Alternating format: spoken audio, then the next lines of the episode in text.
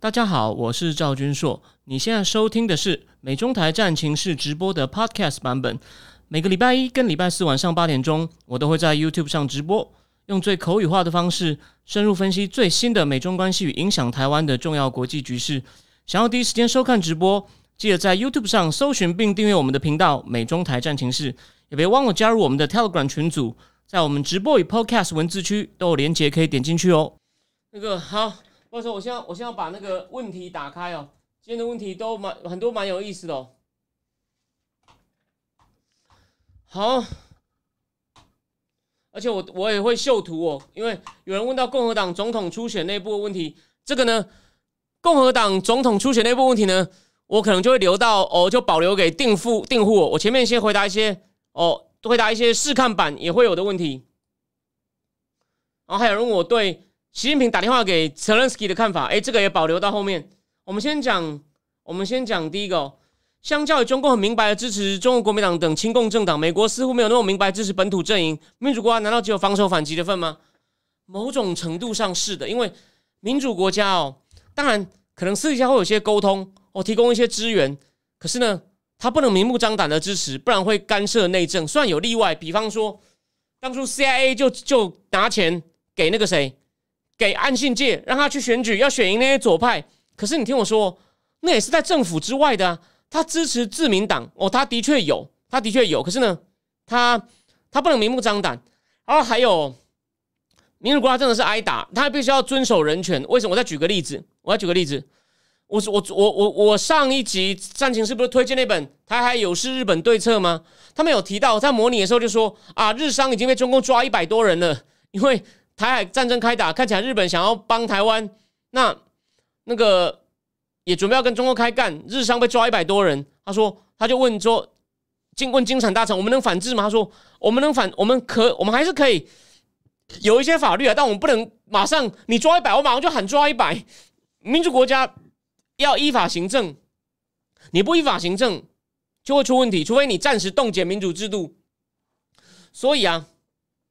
当然私底下会讨论嘛，所以为什么在乌克兰广场革命的时候，那时候不就是那时候的现在的副国务卿，那时候的助理国务卿副处副处处理东欧的 Victoria Nolan 跟乌克兰大使通电话，然后呢就骂了一下欧盟，然后就说如果那个亚努科维奇推翻以后呢，我们要我们要支持谁谁谁进政府，哎就被苏联的特务监听到，就放出来就说你们果然在干涉内政。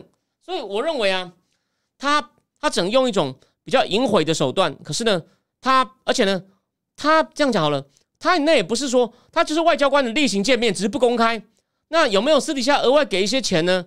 当然，那也是属于情报机构，我们不知道。但是呢，他至少台面上的动作，他他有一定的规范，他有一定的规范，他真的不能像中共那么大手大脚的哦，大手大脚的去收买人。这个他的自由度没有那么大，绝绝对没有那么大。是比较绑手绑脚，这个他当然民主国家，他有时候也会放间谍在中共境内啊。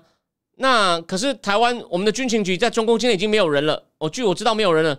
哎，再这补充一个东西哦，美美国的装间谍被中共抓的哦。现在郭文贵团队的战友供你参考，他说中共竟然他们打听到个消息，说中共说跟中共说，只要你能把郭文贵在美国关到死，你看他现在不要求遣返了，他知道不可能遣返。我把我抓到你的中情局间谍，我放出来跟你换，哇，真的很夸张。这消息供你参考哦。所以呢，反正民主国家还是可以做一些反击，只是呢，自由度受很多限制。但这现在细节的法规问题，我没有那么熟。可是，但我已经可以告诉你大致的情况，而且绝对准。民主国家真的受很多限制，所以呢，秘密经费可能也没那么多哦。所以呢，很麻烦，就基本上只能挨打。哦，这是第一个，这是第一个问题。哦，对，因为刚刚有人问说老郭会被放出来吗？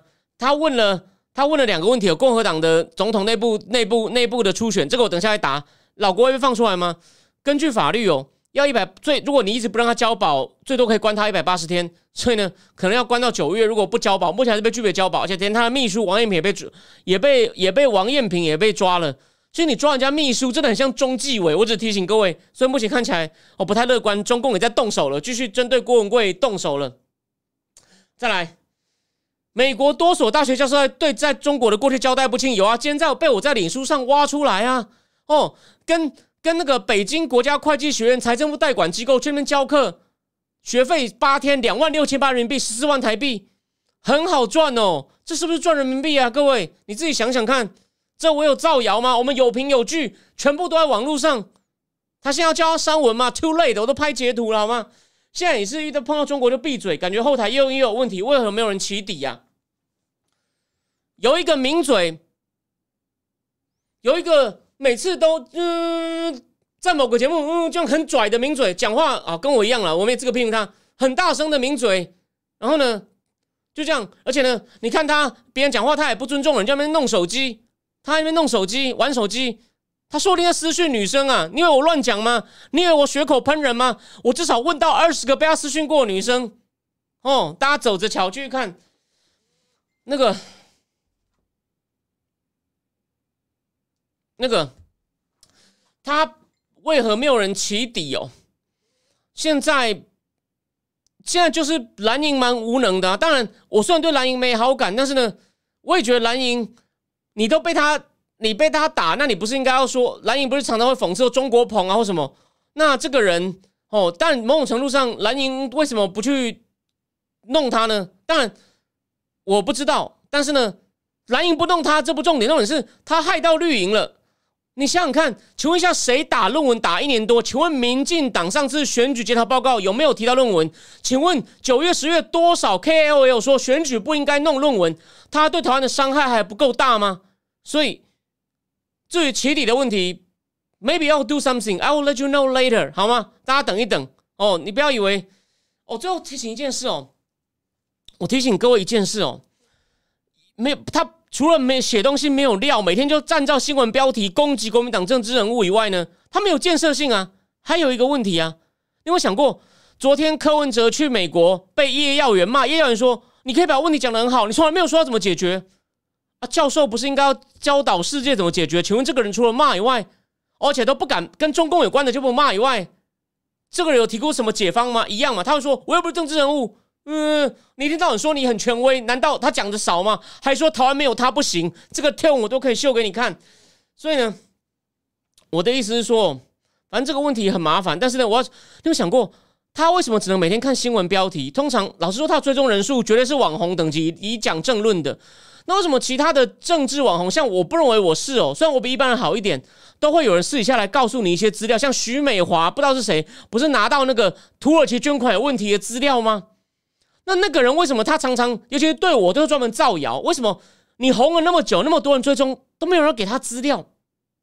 四叉猫的资料少过吗？那我的意思只是告诉你说，我说我可以 do something 哦，我不能讲，但你以为？我讯息里面只有普通连友吗？我先讲到这里，我先讲到这里。那个有兴，如果你听完这个试听版觉得有兴趣的，你可以私私讯问我。但如果我不认识你，我不会轻易讲。如果你是常常已经跟我聊天的人，我知道你是谁的人，我可以私下告诉你。Maybe 我还有我还有一些方法哦，绝对正当，为了国家安全，为了台湾好，为了台派好。好，再来。有人问说：“想问卢沙也在苏联在前国际法上非主权国家的言论，首先是国际法上真的说苏联要立个条约证明其旗下主权国家独立，这些苏联国才算真的独立吗？其实当初他们有签条约啊，那个条约就是当年白罗斯的总统哦，不是这个白罗斯的总统，乌克兰的总统，还有戈巴契夫在一个滑雪圣地小屋里面哦谈好的，所以都同意啦。不然你想想看，我举个例哦。”中共大使馆不后来也出来切卢沙，卢沙说他是个人观点。中共也大使馆说，这些国家我们都是遵照联合国宪章哦哦，我们完全承认他的主权、独立跟领土完整。所以呢，当初解散的时候，他们已经有签一个条约，就说大家都是独立国协，可是每一个国家哦，从此后都是个主权独立的国家，有它的领土，有它的独立。但实际上在政治面的时候，有些国家。就比较难保持独立嘛，这个，但这是法律上呢是没有问题的。所以呢，法国大使、法国外交部把卢沙也叫去骂的时候，也是说，这个你这样讲根本就是违反了联合国宪章啊。所以呢，并并没有说这些国家的独立呢，至少在虽然国际法有时候没有用，可是在可是以法理上来说呢，哦，联合那如果如果如果法理上有问题，联合国是要怎么样让这些？难道这些前苏联国家不是联合国成员吗？我这样问你就讲，虽然我不是国际法专家，但是哦，我从这个观点，我提醒提醒你一下，提醒你，而且苏联难道不是跟他们建交了吗？那那你想想看，苏联不是跟他们建交了吗？虽然现在普丁想翻脸，虽然现在普丁想翻脸，可是呢，他也不是。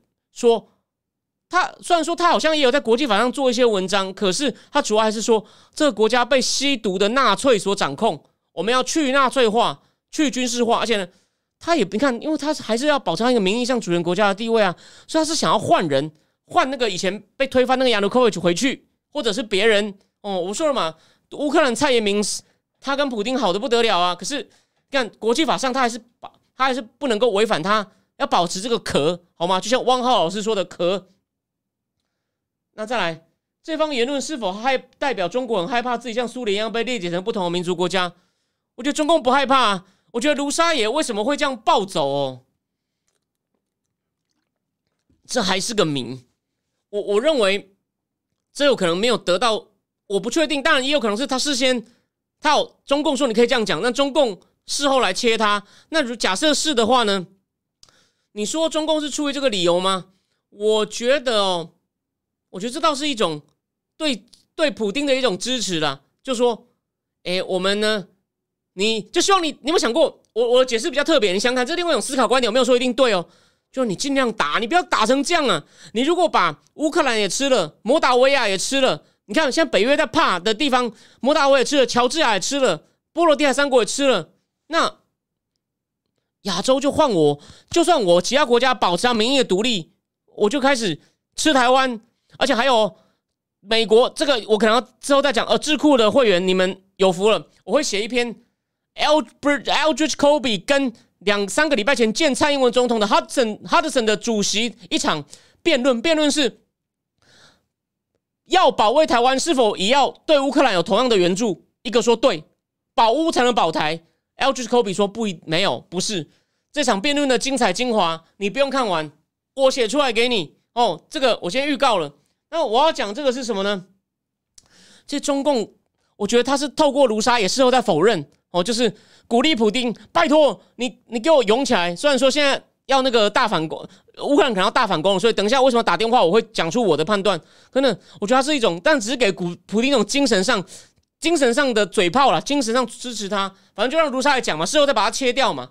我认为，我认为是这样子，而不是说害怕自己被苏联列解成一个民族国家。我倒觉得这个还好，哦，这个倒是还好。但你你这个观点也蛮有意思的，你这个观点相当好，谢谢你，你让我你严严严格刺激了我思考。好，那我们再再来呢，再来那个，我我们再讲一个。我再讲，我们在最后一个问题就是免费给大家看哦，因为有人讲到这个那个江江江南岸哦，我们讲到江南岸，我我要看两个截图，因为这个东西呢，我我有去查了一下一些资料，因为这东西很重要。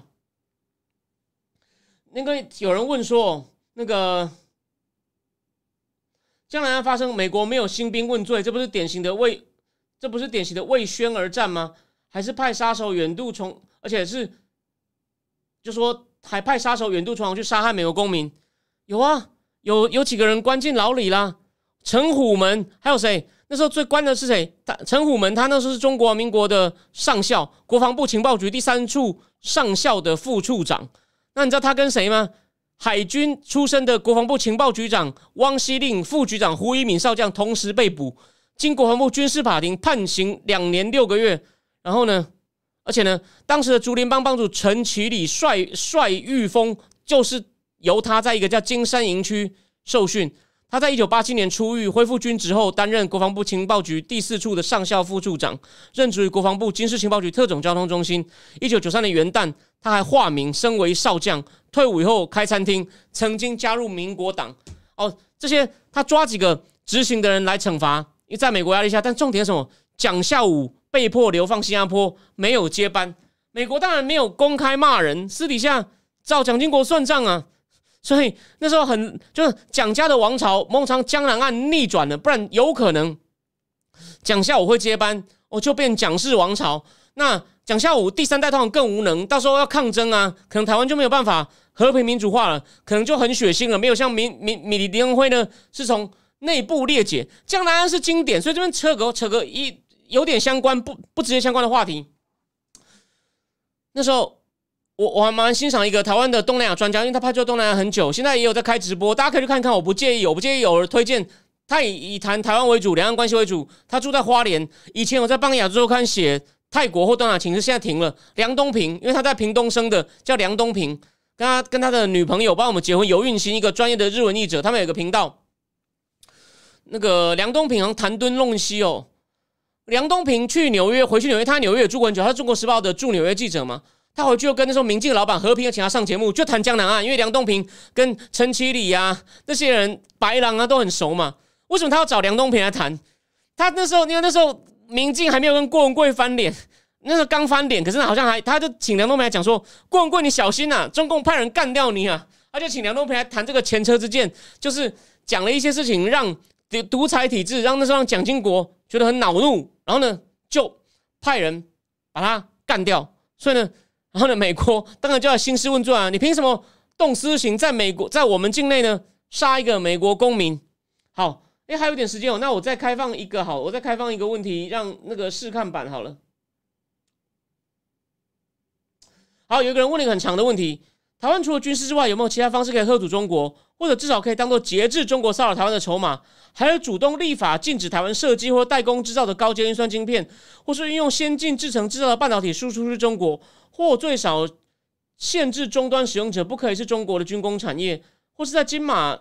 架设中可以提供中国人免费连接自由世界网络的基地台，或是利用低轨卫星通讯。好，这问题呢，一半，我我一半呢，开放所有回答。第一，你前面讲的那几个啊啊，因为美国都做了，我们就跟就好了。我们之前哦，你要知道一件事，我们对这种事是很不耐内行的。所以我有听到一件事情，就是说，当美国开始出禁令的时候呢，台湾当然除了那个台积电一波法务被迫要去研究以外呢，台湾。平常有在关注这种的律师几乎是没有啊，这是大家也没想到会来这一招啊。那台湾是个小国哦，而且我们基本上并没有掌握到那些核心的科技源头嘛，所以呢，我们台湾对这种事情呢根本就没有在处理。现在当然对这种中共的恶意挖角有定比较严重的法律了，可是呢，美国才是全世界这种最大大国，设定很多标准的国家，所以呢，它有很多这种相关的制裁。的法律，那日本某些地方也有，日本有些理工的部门也有，所以呢，美日本为什么现在有一个设立一个经济安全保障大臣嘛？那台湾其实某种程度严格讲难听一点啦，我虽然没有技术知识，可是呢，从政治面的观点，以科技政策的观点来看呢，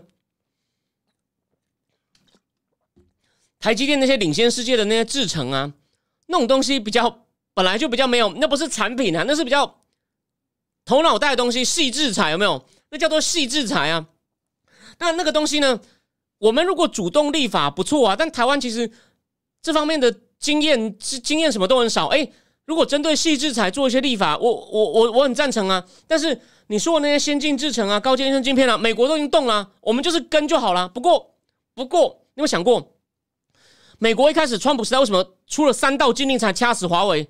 前面两道就是有漏洞，台湾就继续出啊。所以我那时候在美国台电视是不是讲过了？美中共急的华为派。飞机来，连半成品也运回去，说剩下我们自己做。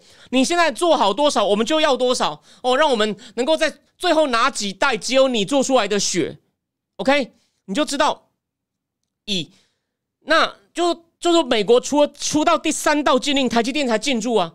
也就是说呢，台湾的确不够主动啊。我我最后最后讲一件事，我在一八一九年那时候，那时候台派也没有分裂嘛，那时候就算是讨厌川普的人，也很欣赏他的剿共政策嘛。我私底下跟朋友吃饭都说，我都讲一句话。那时候我有点顺应郭文贵讲的，你不喜欢郭文贵这回事，但这观点郭文贵是说，你蔡英文本来就应该主动说台积电不要卖。我那时候私底下就跟朋友这样讲，那时候根本就应该川普打电话给张忠谋说，Morris You got to tell your current CEO don't sell the chips to China. Morris, do me a favor, okay? Okay, I gotta play golf. See you. Talk to you later。我一直这样觉得，好吗？就说。郭文贵先提，但我也跟我朋友提过，说，然后张忠谋就打电话说，哎，那个刘刘刘德英啊，哲嘉，来我来我来我来我那个来台北谈一下，但这很复杂。那第一，营收会减少吗？那刘哲应该会在跟张张总说，那我们现在少了客户，我们下一季